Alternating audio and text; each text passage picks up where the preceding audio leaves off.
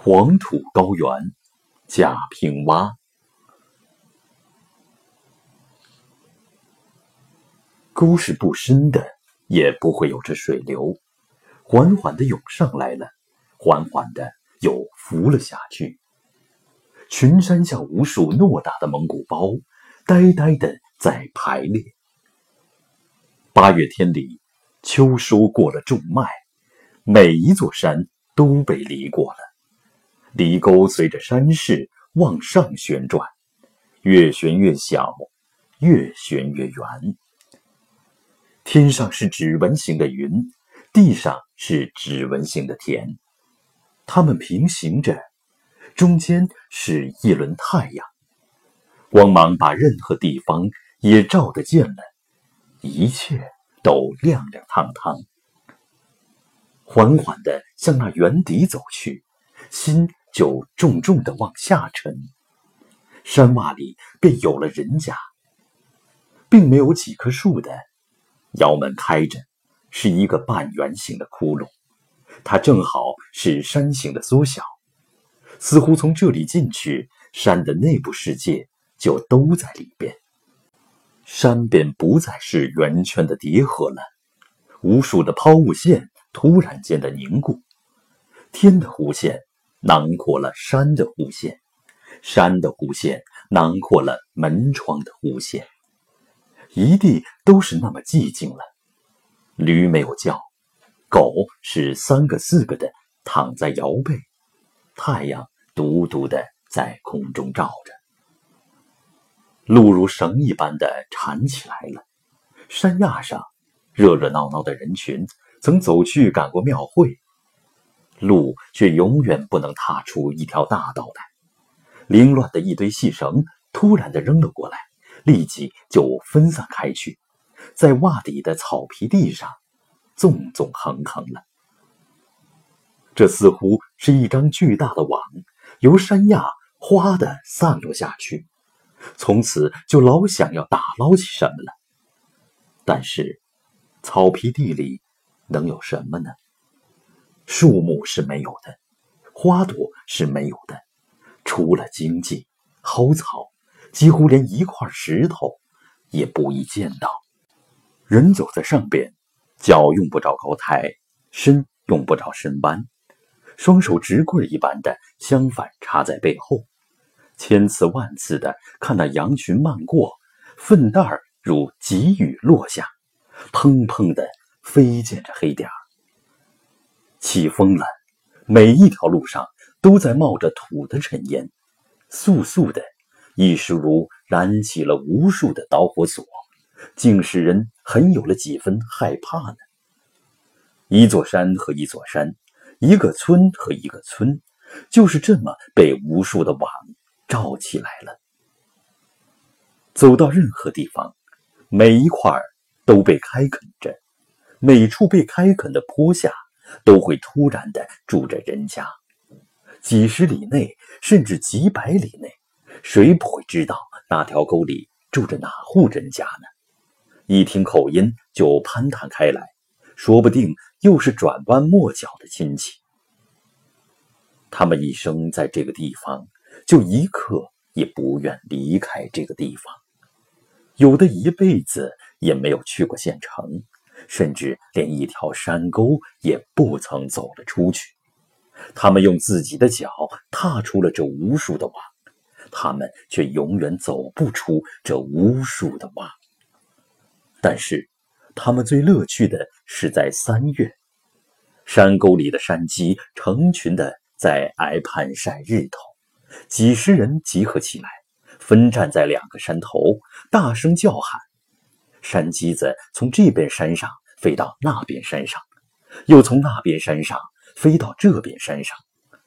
人们的呐喊使他们不能安宁，他们没有鹰的翅膀，可以飞过更多的山沟，三四个来回就立即在空中方向不定的旋转，猛的石子一样垂直低下，气绝而死了。土是沙制的。奇怪的是，靠矮凿一个洞去，竟百年千年不会倒塌。或许筑一堵墙吧，用不着去善瓦。东来的雨打，西去的风吹，那墙再也不会垮掉，反倒生出一层厚厚的绿苔。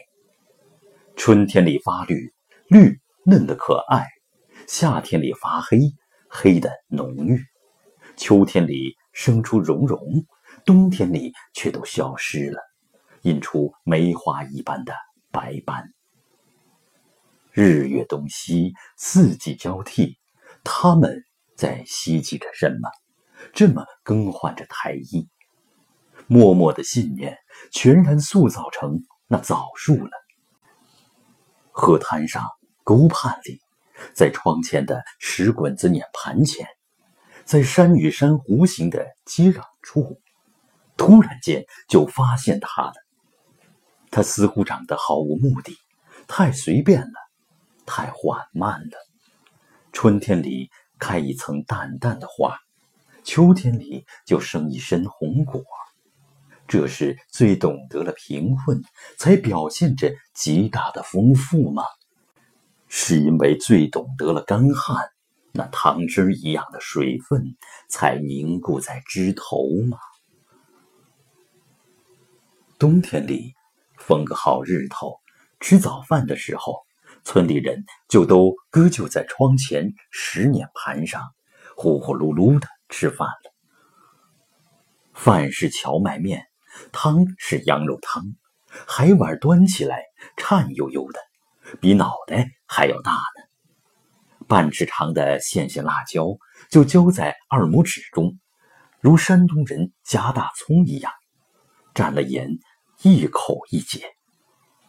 鼻尖上。嘴唇上汗就咕咕噜噜的流下来了。他们蹲着，竭力把一切都往里收，身子几乎要成一个球形了，随时便要弹跳而起，爆炸开去。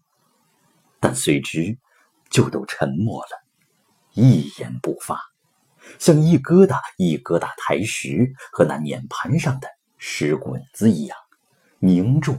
而粗笨了。窗内，窗眼里有一束阳光在辐射。婆姨们正磨着黄豆，磨的上山压着磨的下山，两块凿着花纹的石头顿挫着，黄豆成了白浆在进流。整个冬天，婆姨们要待在窑里干这种工作。如果这磨盘是生活的时钟。那婆姨的左胳膊和右胳膊，就该是搅动白天和黑夜的时针和分针了。山毛下的小路上，一月半月里就会起了唢呐声的。唢呐的声音使这里的人们精神最激动，他们会立即放下一切活计，站在那里张望。唢呐队悠悠的上来了，是一支小小的迎亲队。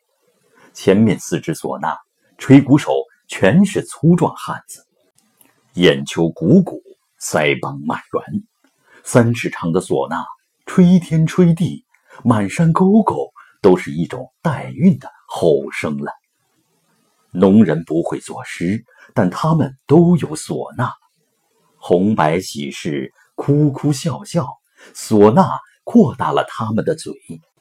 后边是一头肥嘟嘟的毛驴儿，耸着耳朵，喷着响鼻，额头上、脖子上红红绿绿系满彩绸。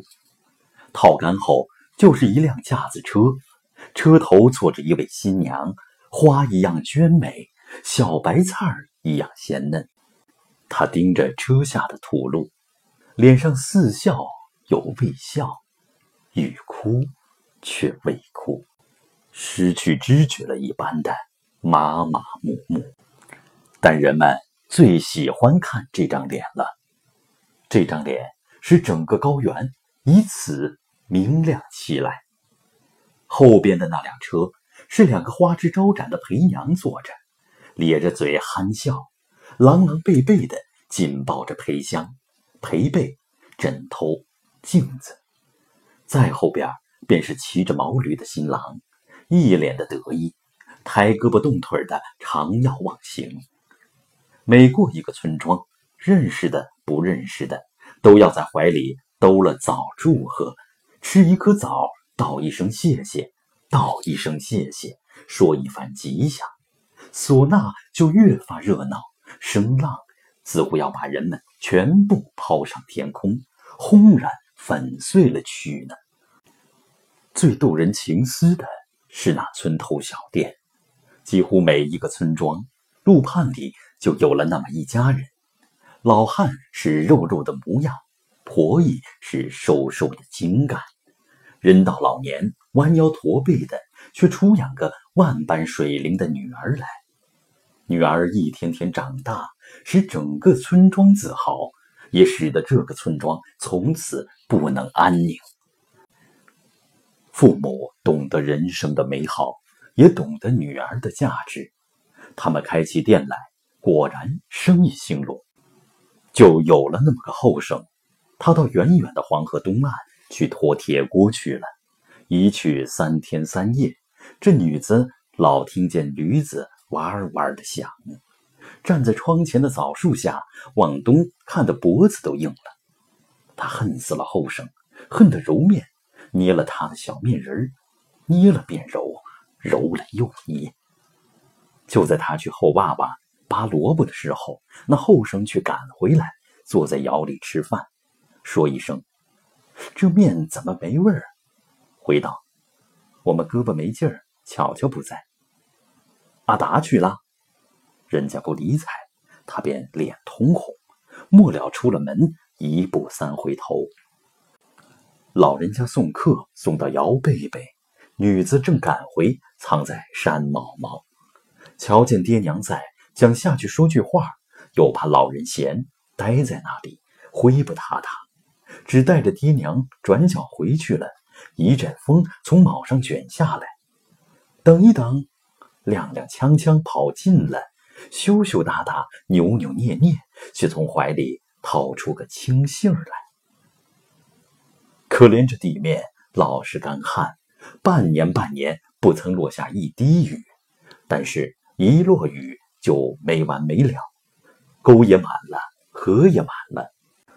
住在几亿老洼里的人家，一下雨，人人都在关心着门前那条公路了。公路是新开的，路一开，外面的人就都来过，大卡车也有，小卧车也有。国家干部来家说一些漂亮的京腔，录一段他们的歌谣，他们会轻狂的。把什么好东西都翻出来让人家吃，客人走过摇背上的皮鞋印儿就不许被扫了去，娃娃们却从此学得要刷牙要剪发。如今雨地里路垮了，全村人心都揪起来，一个人背了镢头去修，全村人都跟了去干。小卧车嘟嘟的开过来，停在那边。他们急得骂天骂地骂自己，眼泪都要掉下来。公家的事看得重，他们的力气敲得轻。路修通了，车开过了，车一响，哗的人们都向两边靠，脸是笑笑的，十二分的虔诚和得宠。肥大的狗汪汪的叫着要去撵，几个人拉住绳，不敢丢手。走了十八线，一样的地形，一样的颜色。见屋有人让歇，遇饭有人让吃。